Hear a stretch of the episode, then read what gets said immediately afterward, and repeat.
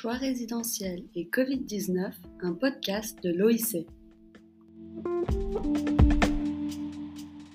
Dans ce nouvel épisode de l'OIC, nous sortons du contexte québécois. Nous avons aujourd'hui la chance d'avoir une invitée de France et plus particulièrement de Rennes en Bretagne, Madame de Pau, vous êtes spécialisée en psychologie sociale et environnementale. Vous vous intéressez notamment à la place des enfants dans la ville et aux questions liées à leur mobilité et à celle de leur famille. Bonjour et bienvenue. Bonjour, merci pour, euh, pour cette invitation. Merci à vous. À l'échelle planétaire, de nouvelles façons de pratiquer la ville sont apparues dans la vie urbaine et dans le domaine de l'aménagement en raison du contexte pandémique que l'on connaît tous, et depuis plus d'une année maintenant. Et aujourd'hui, nous allons nous intéresser au mode de vie des ménages en milieu métropolitain et plus précisément aux nouvelles possibilités que certains phénomènes ont pu ouvrir, notamment en ce qui concerne la mobilité des ménages. Et l'un de ces phénomènes est celui du télétravail qui s'est imposé soudainement dans la vie de nombreux individus, on peut le dire, et qui est venu modifier leur mode de vie, notamment par le fait qu'il permet de se détacher physiquement de son lieu de travail. Vous, Madame Depot, comme chercheur et professeur, comment se passe votre première année de télétravail dans la métropole rennaise? Alors, euh, je dirais que le travail, euh, pour, euh, pour, ce qui me concerne, n'est pas vraiment une modalité nouvelle dans, dans l'organisation professionnelle, notamment l'organisation professionnelle d'un chercheur. Je dirais qu'on a, que chez soi est aussi un second bureau dans certaines parties de nos activités et certains temps. Euh, toutefois, on peut dire oui que la particularité de cette année, c'est que le télétravail s'est installé dans le quotidien à certaines périodes sans qu'on le choisisse et de façon assez durable. Alors pour les tâches euh, solitaires habituelles euh, comme de l'écriture ou de l'analyse, le télétravail est vécu un peu comme de coutume. Il s'agit juste d'organiser son espace euh, de bureau par rapport à tous les autres espaces domestiques. Euh, en revanche, là où le travail est beaucoup plus contraignant et beaucoup plus difficile à vivre, euh, ou en tous les cas à organiser, c'est dans les tâches collectives, notamment voilà, dans la coordination de certaines activités, notamment comme le programme de recherche que je coordonne, qui suppose d'échanger souvent, de dialoguer, d'organiser et parfois de façon très impromptue parce que ben, voilà, on rencontre une difficulté et on a besoin de trouver une solution rapidement euh, en contactant quelqu'un. Et là, on va dire que tout ce qui est inopiné, euh, informel, c'est beaucoup plus difficile à organiser. Maintenant, si on se penche euh, sur les questions urbanistiques, la métropole de Rennes en Bretagne est réputée à l'international pour ses approches innovantes en matière d'urbanisme et notamment en ce qui a trait en fait aux mobilités intelligentes. Est-ce qu'elle a proposé des solutions intéressantes pour s'adapter aux nouvelles contraintes liées à la pandémie, notamment en ce qui concerne les mobilités? Alors, euh, dans mobilité intelligente, je ne sais pas si vous entendez la question derrière euh, de la digitalisation de services ou d'outils euh, seulement, ou si vous entendez aussi d'autres formes de mobilité qui peuvent être organisées de façon intelligente et pas forcément usant du numérique. Euh, on peut lister quelques, points qui ont été intéressants. Alors, euh, un point qui a peut-être été accéléré parce que je ne suis pas certaine qu'il ait été pensé comme ça sur le champ de la crise euh, du Covid, c'est le système de, transport à la Star qui a mis en place en fait un système de, on va dire, covoiturage. Enfin, c'est avec Rennes Métropole, ils ont lancé une, sorte de dispositif qui s'appelle T qui est en fait une ligne régulière de, de covoiturage euh, qui relie certaines communes périphériques assez proches de Rennes, euh, souvent empruntées, enfin voilà, des, des, voies très empruntées, où euh, il y a une congestion, une congestion automobile assez importante. Et en fait, ils ont mis en place un système, une sorte de service qui permet, avec des arrêts abrités, qui jalonnent différentes lignes, qui suivent aussi plus ou moins un réseau de transport et euh, essayer aussi de faire un appel à des conducteurs euh, au sein des différentes communes euh, concernées. Et puis les zones d'emploi aussi situées, parce qu'en fait, ce sont des, des, communes qui sont proches de zones d'emploi importantes. et donc, tout au long de la ligne, avec une, avec une sorte d'appli, eh bien, on peut communiquer, se déclarer en tant que covoitureur, c'est-à-dire chauffeur, pouvant potentiellement récupérer quelqu'un qui souhaitent faire du covoiturage, voilà, pour éviter en gros l'usage de la voiture.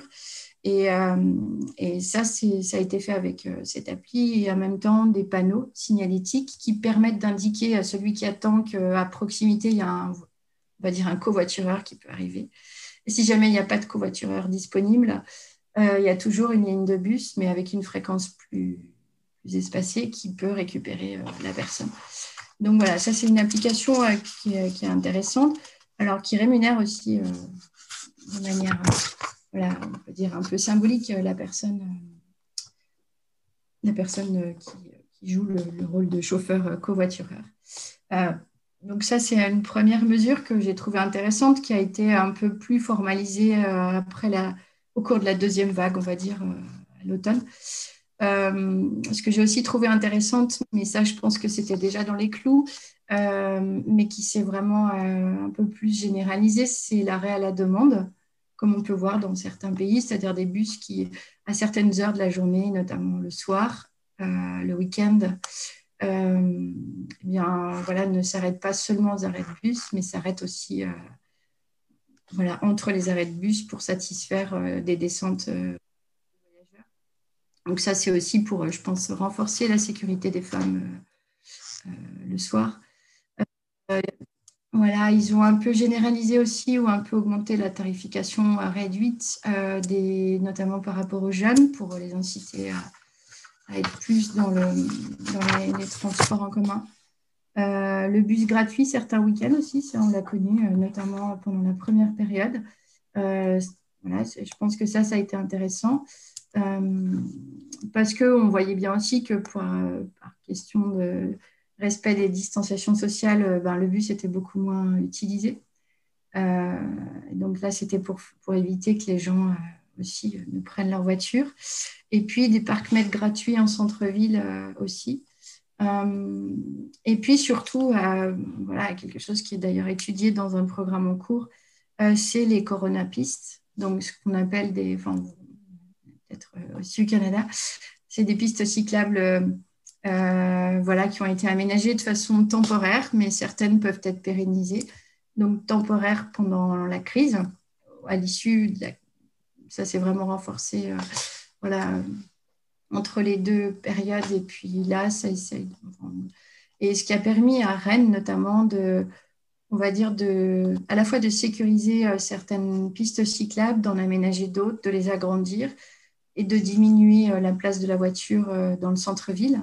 Donc, il y a des zones euh, où il y a, des zones de partage, vélo-piéton, il y a des zones où il n'y a que du piéton. Le vélo est toléré, mais la voiture est interdite. et puis des zones où il y a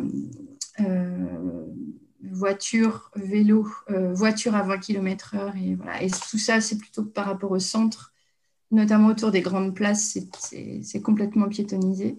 Et puis des voix, alors effectivement, qui ont, fait un peu de bruit pour ceux qui avaient l'habitude de passer en voiture, parce qu'effectivement, ce sont des voies assez passantes, comme euh, voilà, certains quais euh, vers les grandes places de Rennes.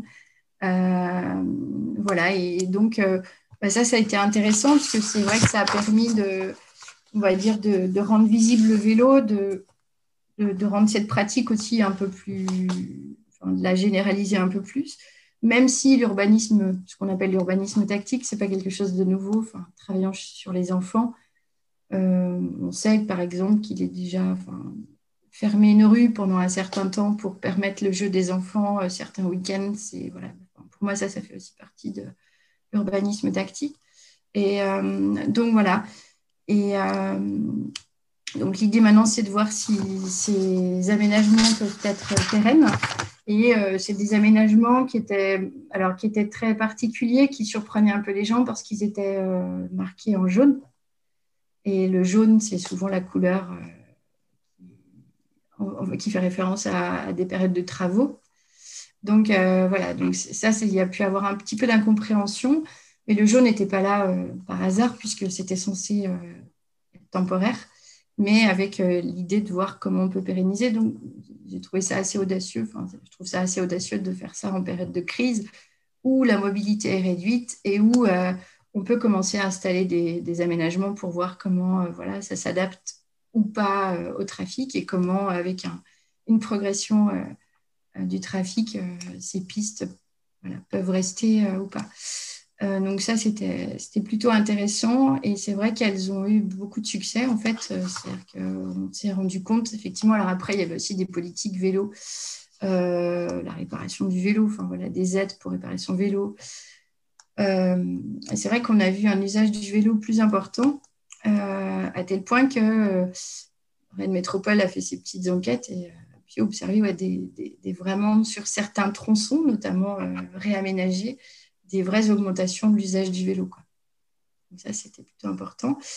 et puis, la question, donc je pense que ça a permis de renforcer à la fois les mobilités cyclistes, mais aussi les mobilités piétonnes avec euh, l'idée de, voilà, va dire, d'apaiser des zones euh, très circulées euh, dans le centre de Rennes, et puis aussi de pouvoir commencer à relier des communes qui n'étaient pas voilà, par des, pistes cyclables, même s'il reste encore quelques limites et, quelques bévues, on va dire, notamment en termes de continuité de pistes cyclables entre Rennes et, les premières, certaines premières couronnes périphériques.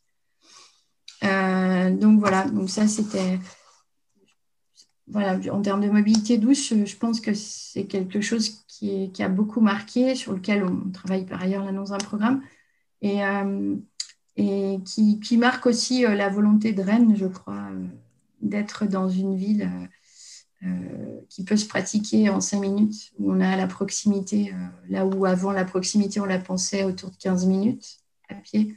Là, c'est très ambitieux, mais c'est cinq minutes à pied ou à vélo euh, pour aller euh, vers euh, les premiers services de nécessité, les commerces et certains équipements, notamment le parc.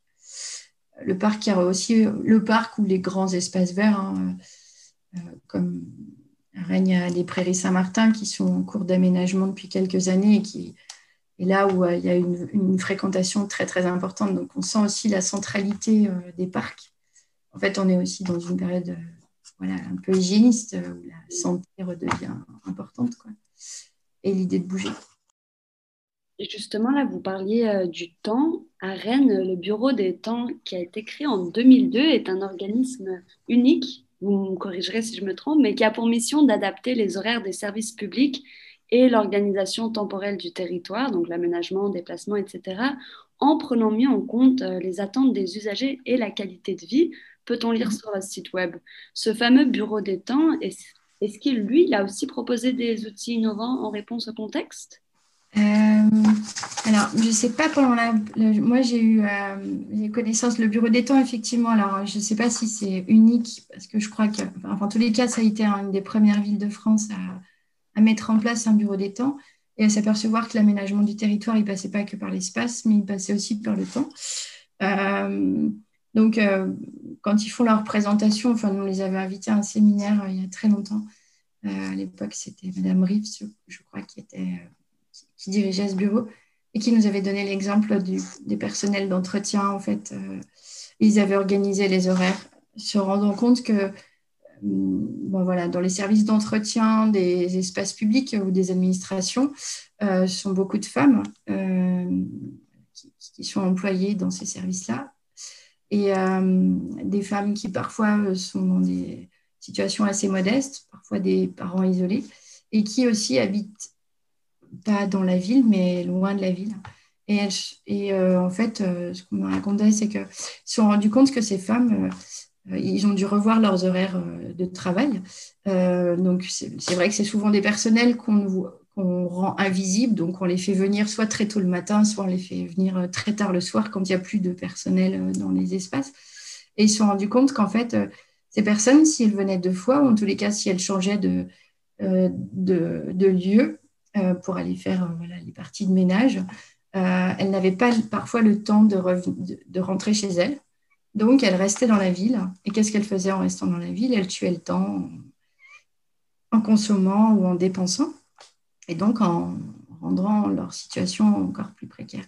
Et puis, par rapport à la vie de famille, ce n'était pas non plus très facile.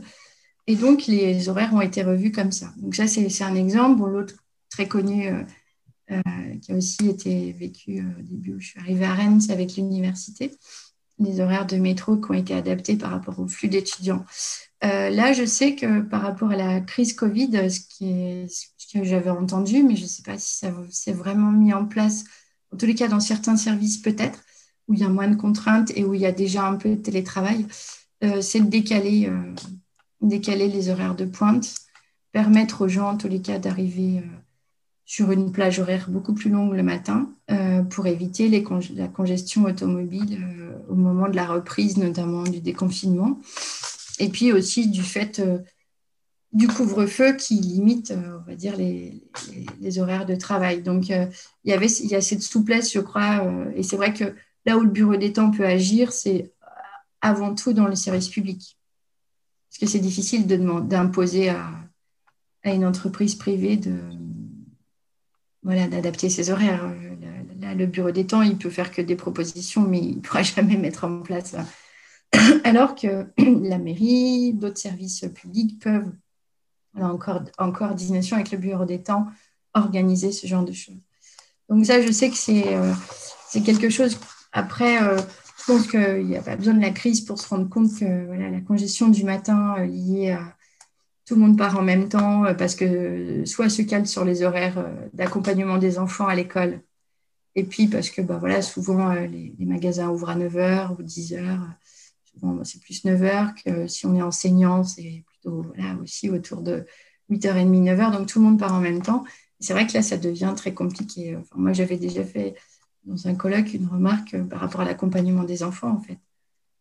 C'est-à-dire que si à un moment, on laisse l'enfant autonome c'est déjà un temps de moins euh, pris euh, sur la route pour euh, les enfants. ou si on laisse les parents voilà, libres de choisir leur horaire de, début de, travail, eh bien, effectivement, on peut à la fois accompagner par plaisir son enfant, mais on peut aussi être rassuré parce qu'on sait que si jamais il arrive quelque chose, la personne est encore au domicile et peut laisser son enfant partir seul ou l'observer, être dans un apprentissage. Et là, peut-être ce qui a révélé la crise Covid, c'est que le télétravail était possible. Enfin, des parties, on pouvait organiser euh, des, des, on va dire des, des plages temporelles sur une journée avec un peu de télétravail, un peu de bureau, un peu de télétravail. Et ça, je pense que voilà. Et la seule chose que je, sache, c'est euh, une grosse enquête qui a été mise euh, en place par le Bureau des temps pour avoir une idée de l'inscription du télétravail dans le quotidien des gens et savoir voilà, si, c'est quelque chose qui peut être pérenne ou pas. Mais euh, non, je ne connais pas d'autres. Euh, l'adaptation de certains horaires, si, euh, d'espace public. je ne sais pas si ça fait partie du bureau des temps, notamment certaines piscines.